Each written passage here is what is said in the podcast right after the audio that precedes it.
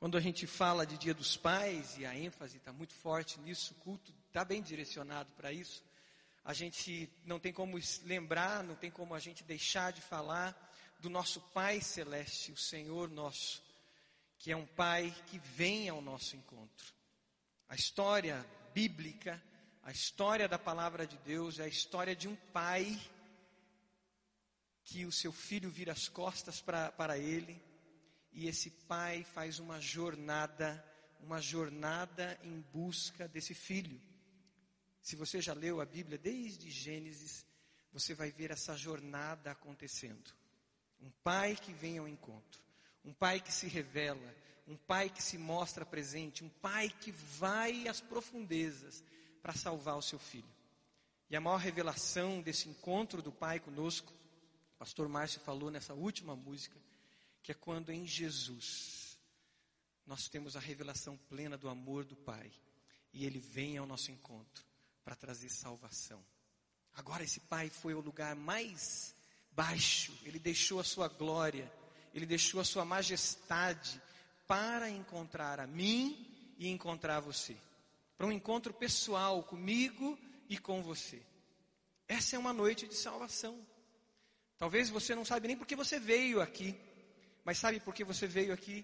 Porque o Pai, o Pai Celeste, o Pai de amor, o Pai cheio de graça e misericórdia, te trouxe aqui nessa noite. Não para ir à igreja, mas a um culto onde a presença do Pai é perene, é clara, é presente. Amém? Que a palavra de Deus nos inspire e fale ainda mais conosco. Eu gostaria que você abrisse sua Bíblia lá em Filipenses capítulo 3. Filipenses capítulo 3, e você lesse a partir do versículo 10. Veja se tem alguém perto de você que está sem Bíblia, chega perto dele, compartilhe a leitura da palavra de Deus.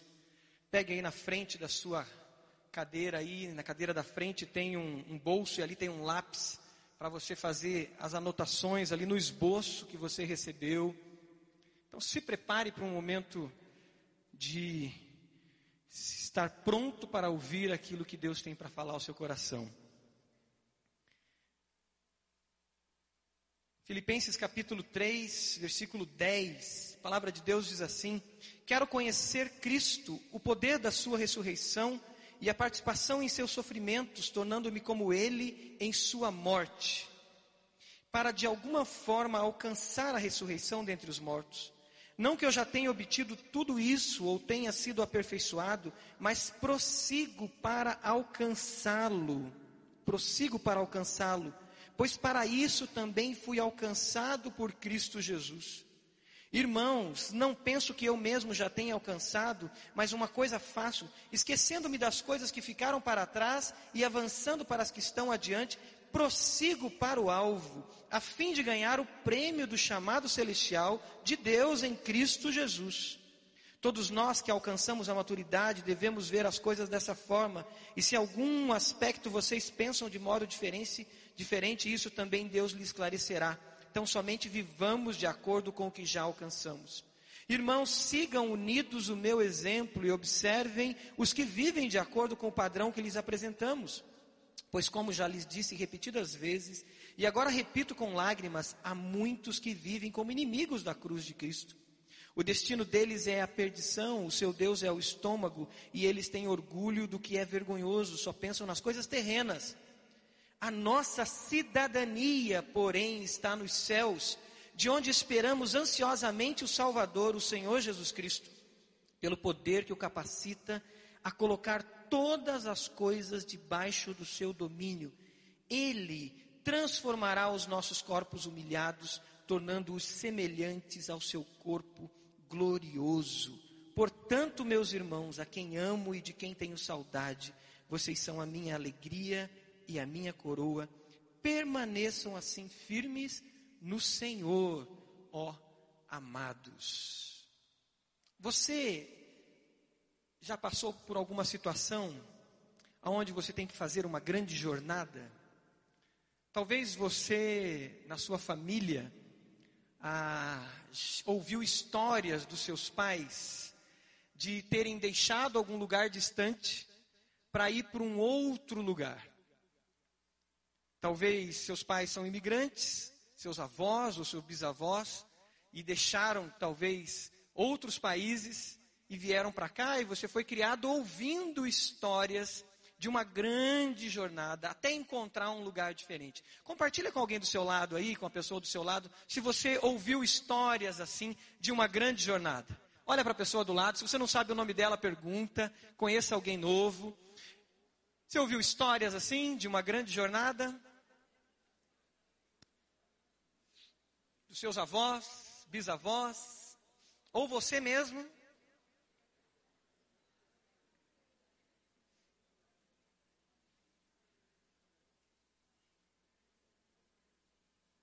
Eu fui criado ouvindo histórias assim. Ouvi do lado do meu pai histórias de um lado da família que veio da Alemanha, conheceu alguém em Portugal, casou, veio para cá, e aí se forma uma família, entrando por Santos, histórias e mais histórias até chegar no Paraná. Um outro lado da família, alguém que cruza, desce o Rio São Francisco, histórias contando tudo como que era o Rio São Francisco. Eu fui criado com a curiosidade de conhecer o Rio São Francisco né? E depois desce para o estado de São Paulo, vem para o Paraná, histórias da colonização, do ciclo do café no Paraná, colônias, coisas que eu não conhecia, mas desde criança ouvindo aquelas histórias. Meu imaginário foi um imaginário de construção de histórias de uma grande jornada. Essa semana a gente teve o curso Perspectivas, um curso que os pastores estão fazendo, os obreiros, ministros dessa igreja, pois é um curso que abre a nossa visão nos dá uma visão global do mover de Deus. E lá nós ouvimos sobre os refugiados, que estão numa grande jornada também. Mas eles não optaram por isso. Talvez alguém da sua família, alguns dos seus antepassados, deixaram talvez a Europa por perseguição. Perseguição religiosa, quando o comunismo começa a tomar né, a União Soviética e começa a tomar ali toda a questão do leste europeu. Mas outros talvez foram imigrantes, migraram de algum lugar, procurando um lugar melhor. Agora, os refugiados são milhões de pessoas que estão viajando, não em busca de uma pátria, porque a pátria deles eles foram obrigados a deixar, mas em busca de alguém que lhes dê uma cidadania, alguém que lhes dê uma pátria, alguém que os acolha. Por mês, mais de um milhão de pessoas deixam as, as suas casas, deixam os seus lares.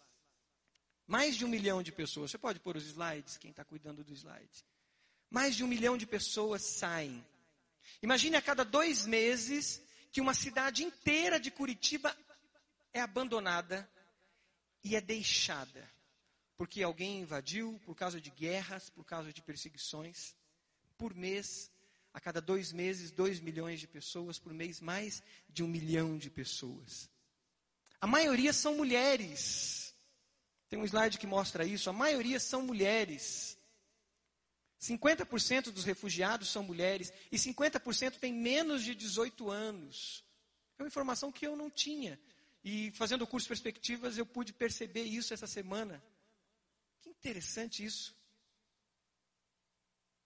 A maioria deles, eles estão indo para países não desenvolvidos e nações em desenvolvimento, como Quênia, Paquistão, Turquia, Jordânia, Líbano. Pessoas que deixaram a sua pátria e procuram uma pátria. Essa narrativa da jornada de deixar um lugar e ir em direção a outro lugar é uma narrativa, como eu falei, que percorre toda a Bíblia. Nós ouvimos o povo que deixa o Egito em direção à terra prometida. O acolher aqueles que são peregrinos, acolher aqueles que estão em terra estranha, é um mandamento bíblico.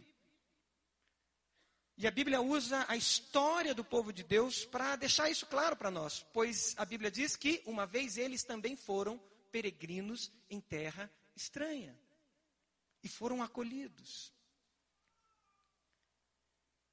Mas essa jornada que Deus faz, o Pai Celeste fez ao nosso encontro, e em Jesus nos acolheu,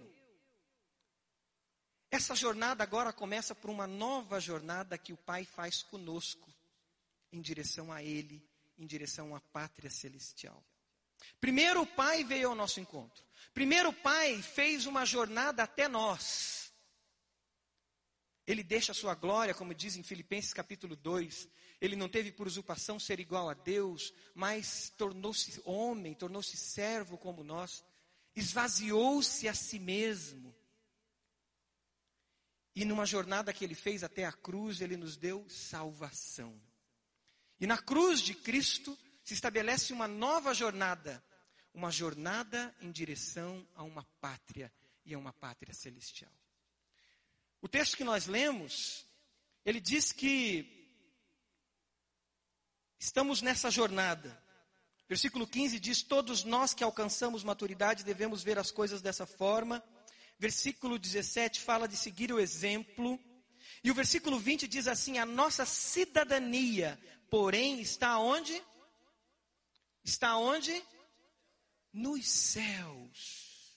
A nossa cidadania está nos céus, de onde esperamos ansiosamente o Salvador. Nós estamos também numa jornada.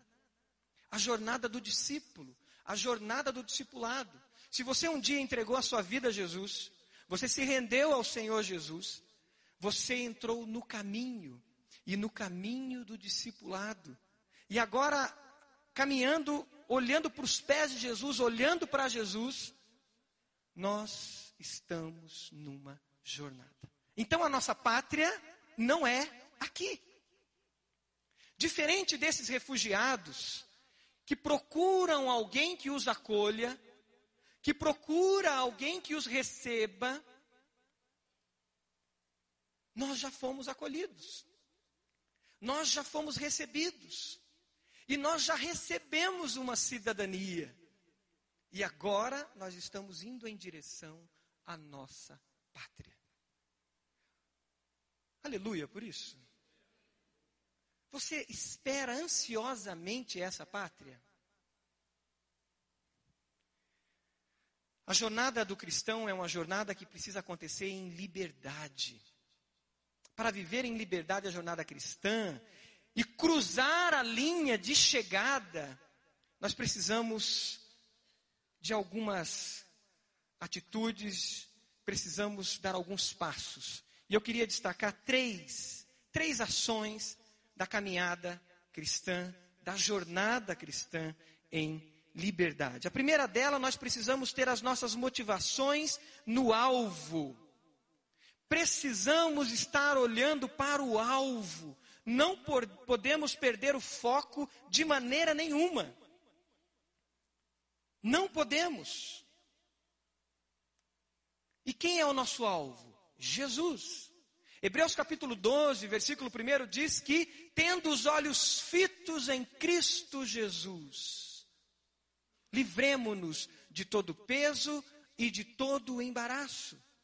Tendo os olhos fixos, tendo realmente a nossa alma, a nossa vida, as nossas emoções focadas num alvo único, nós caminhamos em direção a essa pátria. Se nós não tivermos esse alvo, a nossa jornada cristã, na verdade, não será uma jornada cristã.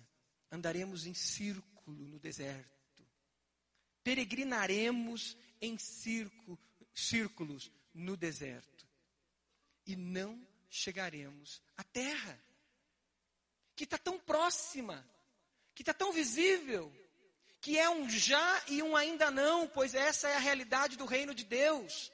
O reino de Deus é já, ele vem até nós já, nós podemos experimentá-lo já, mas se nós não temos os olhos fixos em Jesus, nós não vivemos o reino. E tudo parece tão distante, tudo parece tão pesado, tudo parece tão difícil. Mas o, a palavra de Deus nos ensina que precisamos ter esse alvo, prosseguir para o alvo. É o que diz o versículo 14. O versículo 14 mostra claramente isso. Prossigo para o alvo, a fim de ganhar o prêmio do chamado celestial de Deus em Cristo Jesus. Em tempos de Olimpíadas, onde temos maratonas, onde nós temos o esporte tão evidente, você pode observar muito claramente isso. O atleta, ele está focado, ele está com a sua vida, com a sua visão, com o seu coração, com as suas emoções totalmente focadas na linha de chegada. O alvo dele é cruzar essa linha de chegada. Quais são seus alvos? Quais são seus alvos para o próximo semestre? No início do ano a gente fez alvos. Pensou, sonhou. Talvez esquecemos.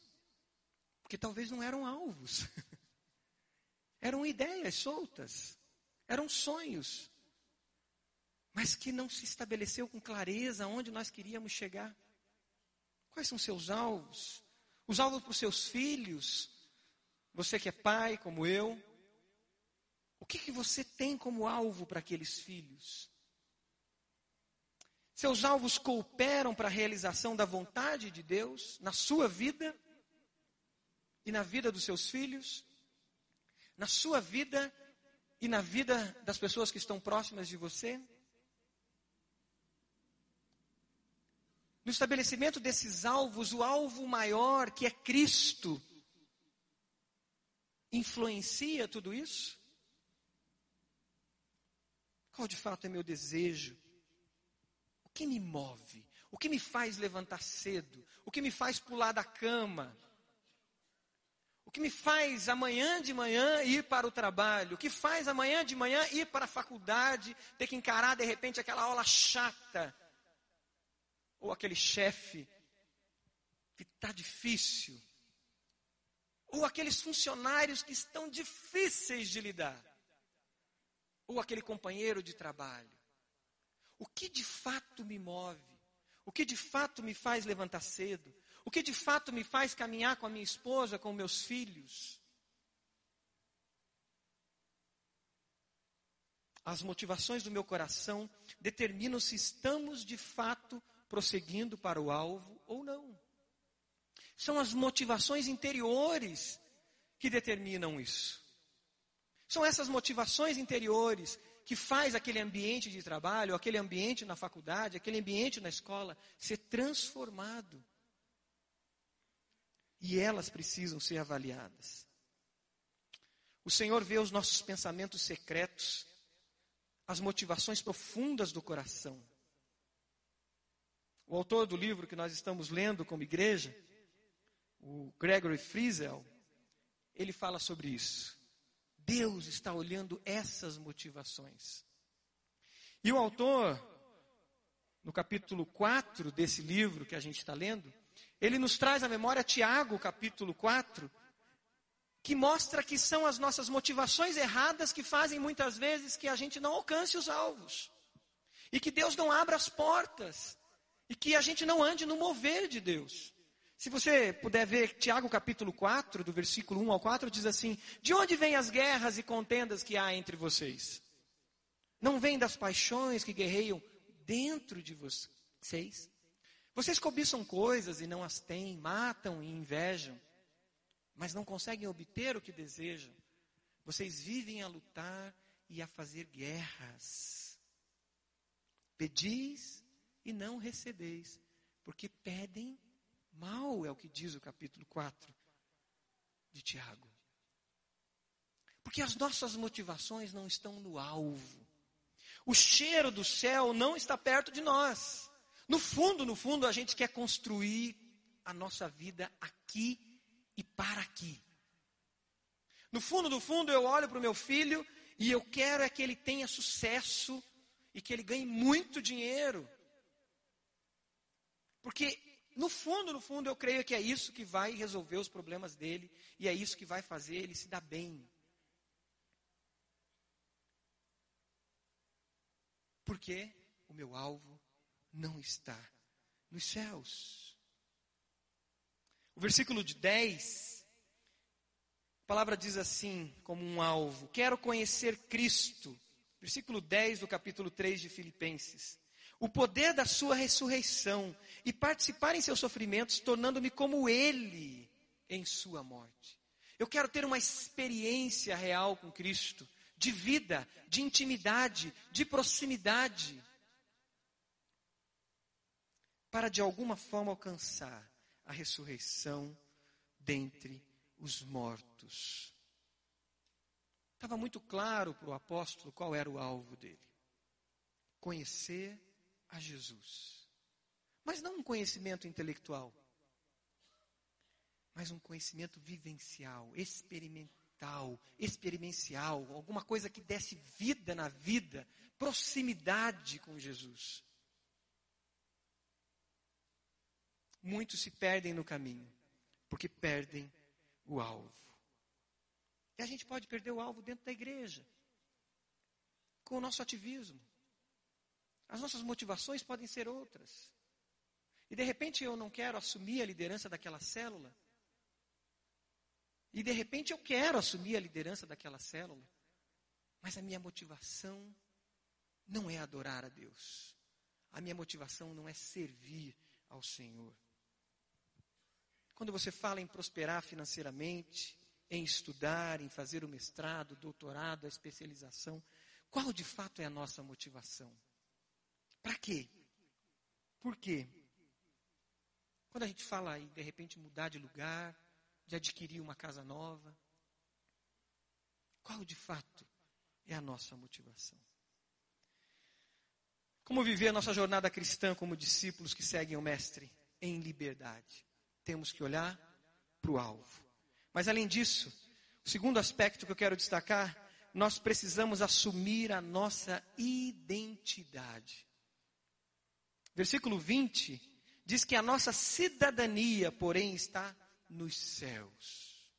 A Bíblia fala muito disso, da nossa cidadania. Uma outra tradução diz a nossa pátria, a nossa identidade, quem nós somos de fato, já está estabelecido pelo Senhor.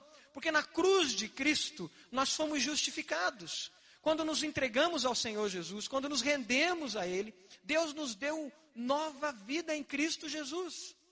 Hoje tivemos um batismo. O batismo é a representação clara e evidente do que de fato somos em Cristo Jesus. Romanos capítulo 6 diz que de fato vocês foram sepultados com Cristo por meio do batismo. Vocês morreram com Cristo. Foi isso que foi claramente mostrado hoje aqui. Ela morreu com Cristo por meio do batismo. E o texto ainda diz que vocês ressuscitaram com Cristo para uma nova vida, uma nova identidade, uma nova vida. E agora precisamos viver essa identidade, viver essa vida. Deus Pai nos olha e Ele não nos chama por aquilo que é negativo em nós. Você não vai encontrar no Novo Testamento nenhum texto dizendo assim: vocês pecadores de Éfesos, vocês pecadores de Filipenses, de Filipos. Tem algum texto que fala assim? Não. Os textos dizem aos santos de Corinto, aos santos de Éfeso. O Pai olha para nós e Ele nos chama pela identidade que Ele estabeleceu em nós e por aquilo que será plenamente estabelecido em nós quando nos encontrarmos com Jesus, quando ressuscitarmos. Ele olha para nós e nos chama de filhos. Ele não diz assim, você, pecador, que está difícil de se tornar filho. Ele diz, você, meu filho, porque você foi salvo por Jesus se você se rendeu ao Senhor Jesus e se entregou a Ele. O Pai nos olha e nos chama de santos, separados. Ele nos olha e nos chama de filho. Ele nos olha e nos chama de cidadãos dos céus. Ele nos olha e nos chama de embaixadores de Cristo. Ele nos posiciona naquilo que devemos ser e naquilo que somos, mesmo lutando contra o pecado mesmo lutando contra a velha natureza. É por isso que em Colossenses diz que nós, à medida que caminhamos, nos despimos do velho homem, nos despimos dessa velha roupa que muitas vezes ainda está grudada em nós e nos revestimos de Cristo Jesus. Porque o Senhor mesmo já nos está dando essas roupas novas e já nos está, chamando, nos está chamando daquilo que somos e devemos ser à medida que estamos na jornada em direção a Cristo. Como você tem olhado para você mesmo? Você tem assumido e tomado posse de quem você é em Cristo Jesus? Separado para Deus? Chamado santo para estar separado, chamado de cidadão dos céus, chamado de embaixador de Cristo. Ou você tem deixado que Satanás te acuse e diga que você realmente não tem condições. Você não leva jeito. Você não pode ser isso e você não pode fazer discípulos. Você não pode assumir essa responsabilidade. Porque você não tem jeito. O nosso pai olha para você e olha para mim e diz: Você é meu filho, e isto te basta. Isto te basta. Venha comigo viver como filho. Venha comigo viver como filha. Assumir essa identidade a cada dia, fixando os olhos em Cristo. Em Cristo. Não sendo seduzido por tudo que está à nossa volta, mas tendo cheiro de céu enquanto caminhamos. Tendo cheiro e vivendo a presença do reino enquanto caminhamos. Pois nós já estamos vivendo aquilo que viveremos a eternidade. Mas para isso temos que ter os olhos fitos nele e temos que viver essa identidade. Mas além de olharmos para o alvo, além de olhar para o alvo, já viver como cidadão dos céus, já viver como cidadão dessa pátria, de trazer os céus até nós, de não fazer daquela oração simplesmente um mantra ou simplesmente uma repetição, mas de fato dizer: Senhor, venha o teu reino. Venha o teu reino sobre mim, venha o teu reino aonde eu estiver, em todos os lugares que eu estiver. Seja feita a tua vontade na terra, na minha vida, por onde eu andar, assim como ela é feita nos céus. Mas além disso, além de assumir e de tomar posse disso, à medida que caminhamos na jornada, nós precisamos esquecer das coisas que ficaram para trás. O terceiro aspecto é livrar-se de todos os pesos. O versículo 13, o apóstolo diz: Irmãos, não penso que eu mesmo já tenha alcançado, mas uma coisa faço, esquecendo-me das coisas que ficaram para trás e avançando para as que estão adiante, prossigo para o alvo. Como é difícil carregar fardos. Como é difícil fazer uma jornada e carregar fardos. Esses refugiados que saem, eles saem correndo. Eles não têm tempo para levar nada. Pois se eles se preocuparem em levar algo, eles morrerão.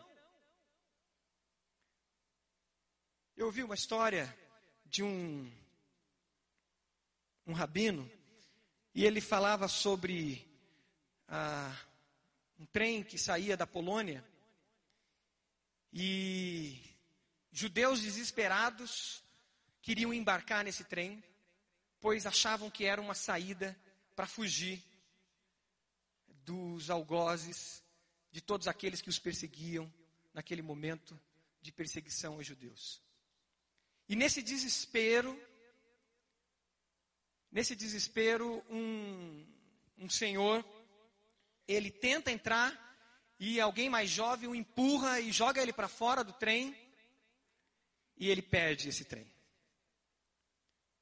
E aquela pessoa mais jovem foi. Esse homem ficou, a história continuou. Ele foi um sobrevivente de Auschwitz e depois ele descobriu que aquele trem estava indo em direção a Auschwitz, aonde milhões de judeus, de homossexuais e de ciganos morreram. Aquele que quiser ganhar a sua vida, disse Jesus, perdê-la. Mas aquele que perder a sua vida por amor de mim, ganhá-la. Na ansiedade de queremos ganhar a vida, na ansiedade de segurar com todas as mãos possíveis, de tentar de todo jeito agarrar, perdemos a vida. Perdemos a vida. Mas quando temos um encontro com Jesus, e nos rendemos a Ele, e olhamos para Ele e dizemos: Pai, que bom que o Senhor fez essa jornada até aqui. Pai, que bom que o Senhor deixou a sua glória, a sua majestade, majestade e fez essa jornada até mim. Eu não sou merecedor disso. Que bom que o Senhor pagou o preço do meu pecado na cruz e me deu vida. Eu te aceito. E eu te entrego tudo. Eu sou teu. Eu sou tua. Eu te pertenço. Eu não vou querer segurar tudo com as minhas mãos. E aí Jesus diz: Vem comigo. Agora você vai ser meu discípulo. E o texto-chave desse livro que a gente está lendo, do Crucificado com Cristo, diz: Aquele que quiser acompanhar-me, aquele que quiser seguir-me, pegue a sua cruz e siga-me. É um convite à jornada.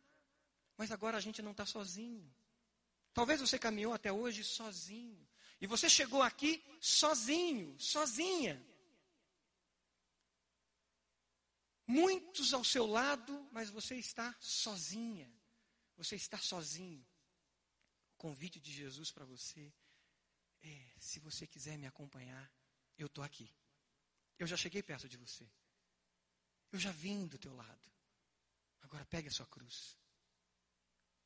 Siga-me. E aí a gente caminha com Jesus. E nessa caminhada com Jesus, nessa caminhada com o Pai, o próprio Pai vai cuidando de nós. Eu lembro que eu, eu quando era criança, morava ali na Vila Lindóia, no final da rua Roberto Koch. Ali tem é, muitos poloneses, tinha na época, muitos alemães, e a gente recém-chegado do norte do Paraná, né? Eu vim para Curitiba com seis meses de idade sou pé vermelho, e aí tinha tudo isso que eu já contei para vocês. E aí a gente estava ali ilhado no meio dos polacos e dos alemães, né?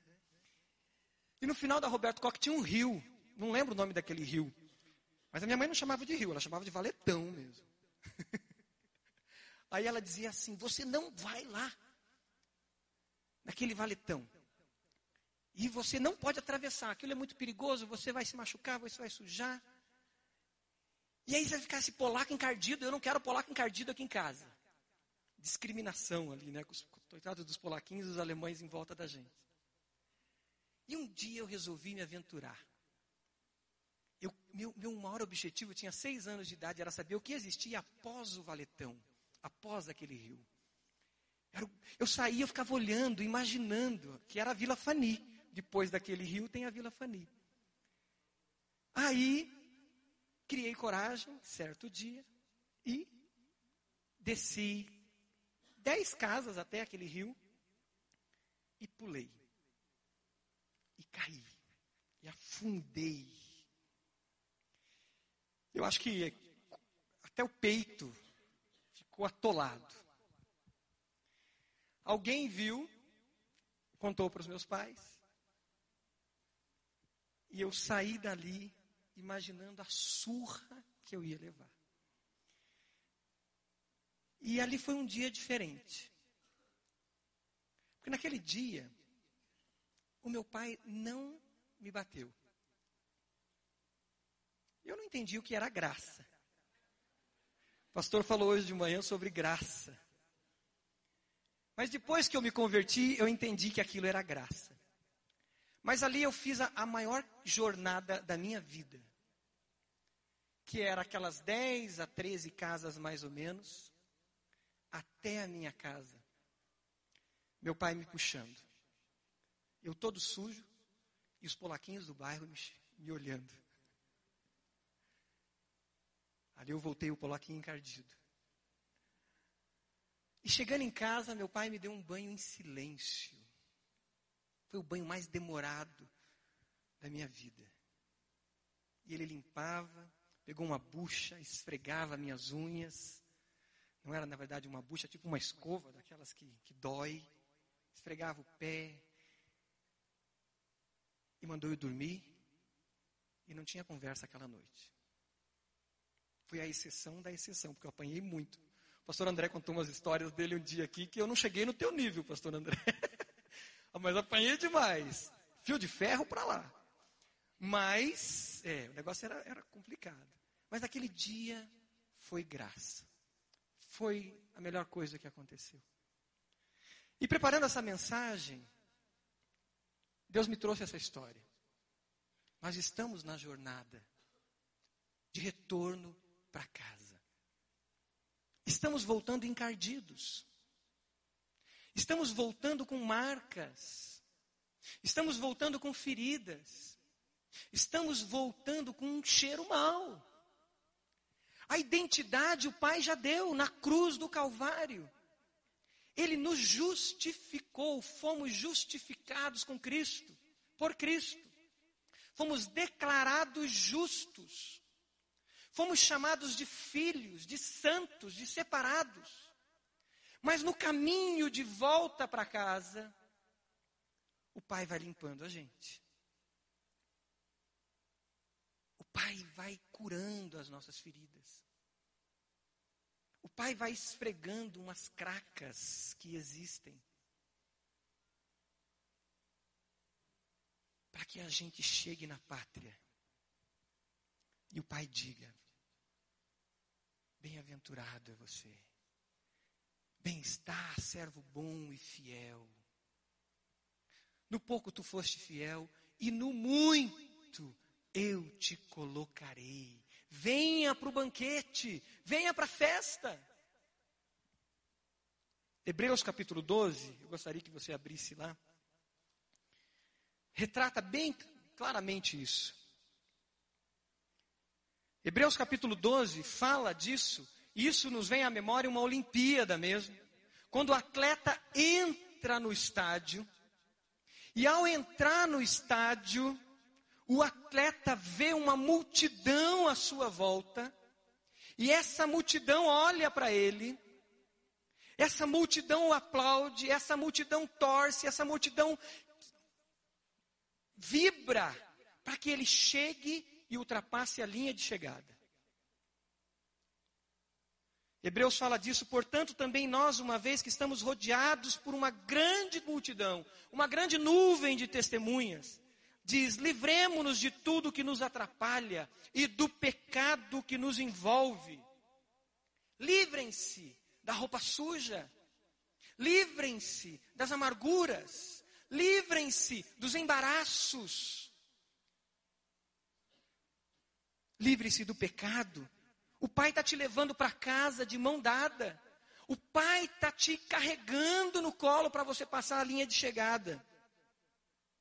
O versículo 2: Tendo os olhos fitos em Jesus, autor e consumador da nossa fé, ele, pela alegria que lhe fora proposta, suportou a cruz. Ele já passou por essa jornada.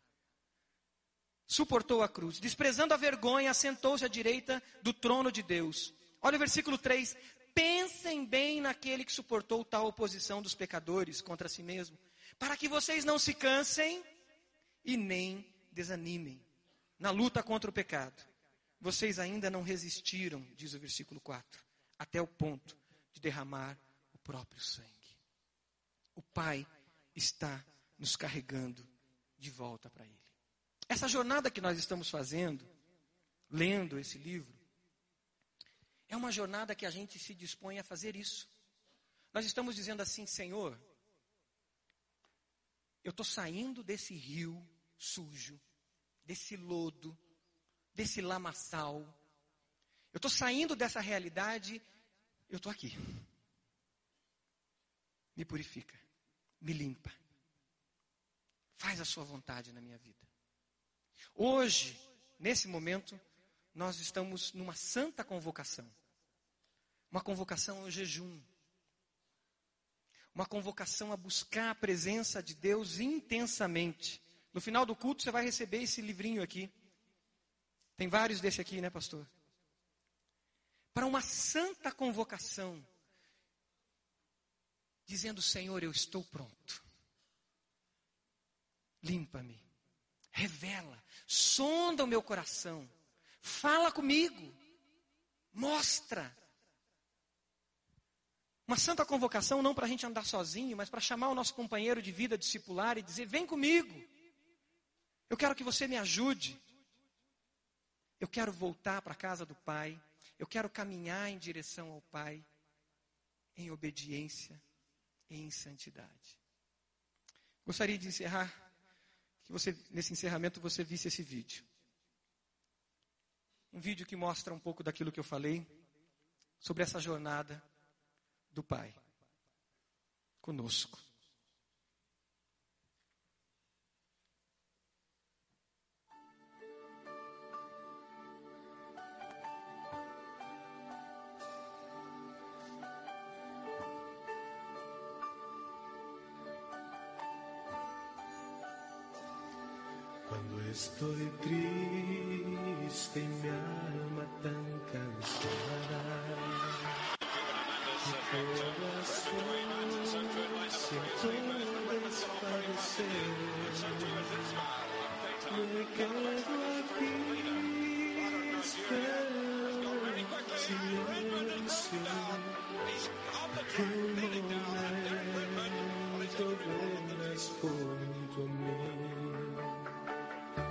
Sostendrás de pie sobre los montes.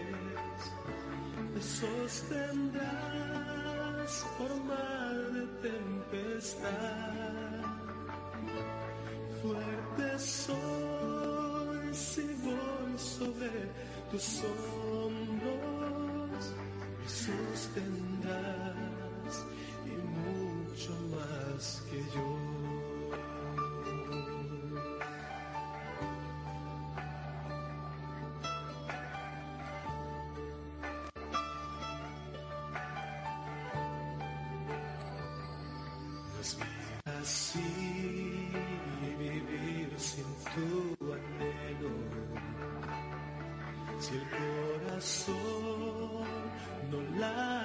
Para ti,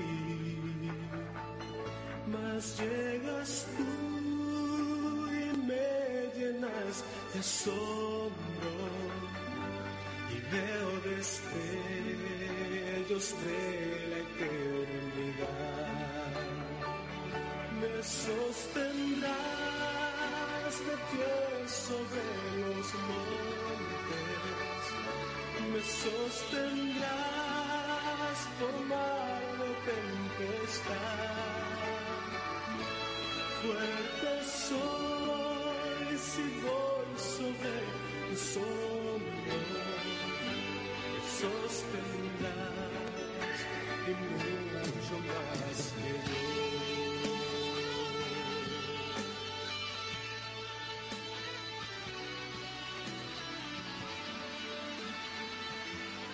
greatest arena He's getting the chair of the games.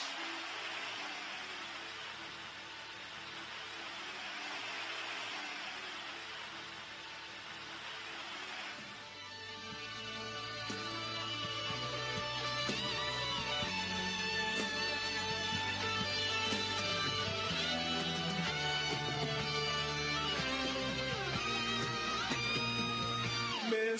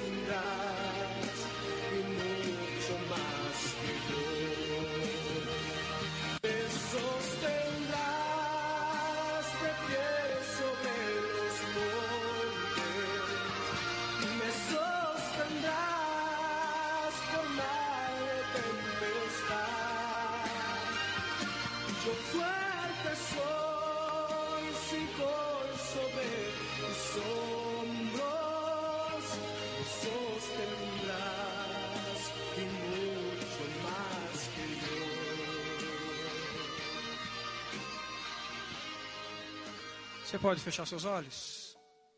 Como está sua corrida? Existem pesos, embaraços que você precisa deixar? O autor do livro que nós estamos lendo, ele fala de alguns desses pesos e embaraços. Riquezas, posses, motivações erradas. Mas talvez você nem entrou na jornada ainda. E você está sozinho, você está sozinha. Você está tateando, circulando de um lado para o outro, sem um alvo, um propósito. Nessa noite a noite de você olhar para Jesus e dizer: Jesus, eu quero caminhar contigo, eu quero entrar nessa jornada e nessa jornada eu quero estar contigo nessa jornada, Jesus. Obrigado porque o Senhor veio até mim. Você pode dizer isso para Jesus? Obrigado que o Senhor veio até mim. O Senhor fez uma jornada até o meu encontro. Eu aceito, Jesus. Eu aceito que o Senhor morreu na cruz por mim.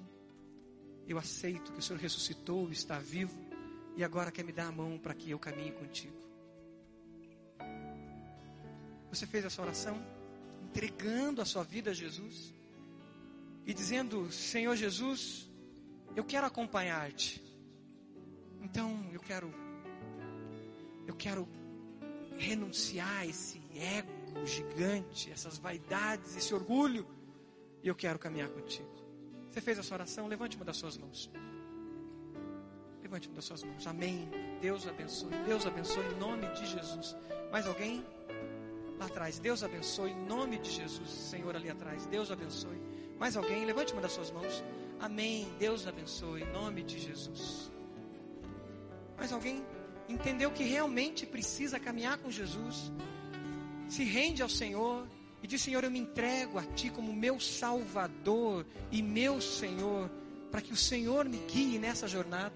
A minha pátria está nos céus, a minha cidadania é celestial. Levante uma das suas mãos.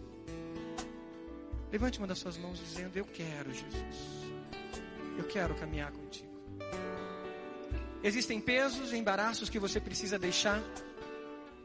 Nesses bolsos que você pegou, você vai poder marcar. Depois você pode olhar com calma, meditar nesses textos. E peça essa semana, que é uma semana de jejum, onde a igreja em unidade estará em jejum.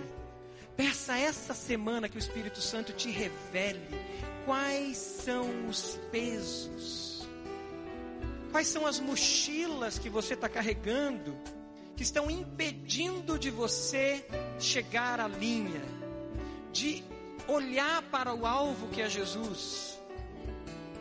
Quais são esses pesos? E ao buscar o Senhor, não faça isso sozinho. Procure alguém na sua célula, no seu pequeno grupo e diga: Cara, eu quero que você caminhe comigo. Irmã, eu quero que você caminhe comigo. Irmão, eu quero que você caminhe comigo. Eu quero que você esteja do meu lado. Interceda por mim essa semana. Não entre nesse jejum sem um intercessor por você. Quem o Senhor está te colocando para ser o seu intercessor nessa semana? Por quem você vai interceder também essa semana? E no final dessa semana, próximo culto, eu tenho certeza que você chegará aqui mais leve, pois o Senhor, no caminho de volta para casa, vai tirar algumas roupas que estão grudadas, de tão encardidas, de tão sujas no seu corpo. Vai tirar alguns pesos que te prendem na jornada. Mas para isso você precisa dar um passo de fé, dizendo: Senhor, eu quero. Eu quero receber do Senhor revelação para que eu ande com clareza na visão do Senhor, olhando para ti. Enquanto nós cantamos essa canção, queria que você ficasse de pé. Enquanto a gente canta essa canção, eu gostaria que você que levantou a sua mão, dizendo eu quero caminhar com Jesus, eu gostaria que você viesse aqui à frente, para que nós possamos conhecê-lo e conhecê-la melhor. E a gente possa orar por você, e a gente possa abençoar a sua vida, e a gente possa caminhar junto. Amém. Em nome de Jesus, vem para cá, vem para cá. Pastor Roberto vai receber, os líderes de célula vão te receber. Você que levantou a sua mão dizendo: Eu quero Jesus. Vem aqui para frente. Você que quer que o Senhor nessa semana faça uma semana de milagres, uma semana de transformação, de renovação da mente, de renovação de vida. Que você quer que o Senhor tire todo o peso e todo o embaraço. Venha para frente junto com esses. Venha para frente, dobre seus joelhos aqui, faça essa jornada daí aqui, dizendo: Senhor, eu faço essa jornada do meu lugar até esse púlpito, até essa plataforma, porque eu quero nessa jornada, Senhor, dizer pelo passo de fé que eu quero ser mudado, eu quero ser transformado. Venha e vamos orar juntos. Vamos nos colocar na presença de Deus nessa semana. Necessita mais de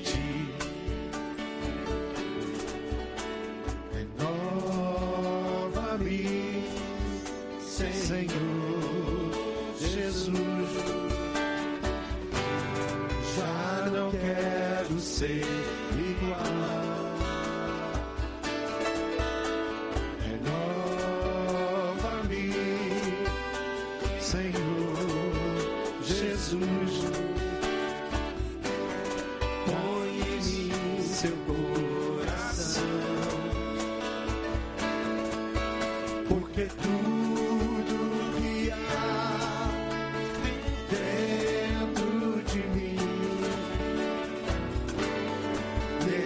necessita ser mudado, Senhor, porque tudo que há dentro do meu coração necessita mais de ti. Você pode dobrar os seus joelhos juntamente comigo? Consagrando a sua vida ao Senhor. Você pode dobrar os seus joelhos aonde você está? Consagrando essa semana de jejum ao Senhor. Dobre seus joelhos. Senhor, eu me uno, Pai, à tua igreja, reunida nessa noite aqui, em culto ao Senhor, em adoração ao Senhor e unidos, Pai, como um só corpo, Senhor, nós declaramos que a nossa vida é do Senhor. Tudo que somos, Senhor, tudo que temos pertence a Ti, Pai. E em unidade no corpo de Cristo, nós nos comprometemos em fazer dessa semana uma semana especial, uma semana consagrada a Ti, uma semana onde estaremos com os nossos ouvidos mais atentos, estaremos mais sensíveis ainda, Senhor, à Tua voz, para que o Senhor se revele, para que o Senhor se mostre, para que o Senhor, Pai, nos mostre, o Senhor nos revele. E nessa jornada, nessa semana, seja uma jornada, Pai, de purificação, seja uma jornada, Pai, de intimidade com o Senhor, seja uma, uma jornada, Pai, de crescimento na Sua presença, Pai. Senhor, usa pessoas da nossa célula, usa, Pai, irmãos em Cristo, usa as circunstâncias, Senhor, usa, Pai, movimentos mais que possam existir para falar conosco nessa semana e nos revelar, revelar aquilo que está em nós, está oculto, talvez pecados ocultos, Senhor. Revelar, Senhor, pesos, embaraços, motivações erradas, para que a gente realmente, Pai, entre na Sua presença, Pai, e nos assumamos como cidadãos dos céus, e que o Teu reino venha sobre nós, Pai. A Tua presença soberana venha sobre nós, e a Sua vontade seja feita sobre nós, Pai. Não permita que nada nos atrapalhe essa semana, Senhor. Não permita, Pai, que o lazer, não permita que os prazeres individualistas, não permita, Pai, que os hábitos, que o ócio, não permita que nada nos atrapalhe de estar sensível à tua voz. Fala conosco. Eu te louvo por essas vidas que vieram aqui à frente, que declaram Jesus como Senhor e Salvador da vida deles. Cele-os, Pai, com teu Santo Espírito da promessa, como garantia da salvação, e que eles caminhem, Pai, nessa jornada de vitória. Que eles caminhem conscientes que o Senhor é o Deus que cuida, que pega pelo braço, que leva, Senhor, que caminha junto, que limpa, que purifica, Senhor. Que eles voltem para suas casas em alegria e que eles celebrem como nós estamos celebrando com os anjos, que celebram quando alguém, quando um pecador se arrepende. Senhor, obrigado por cada vida. Faz dessa semana uma semana de milagres, uma semana dos teus sinais e maravilhas no nosso meio, pois queremos ouvir a Sua voz, Pai. Essa é a nossa oração em nome de Jesus. Amém? Amém. Dá um abraço quem está perto de você. Glorifique ao Senhor. Glorifique ao Senhor.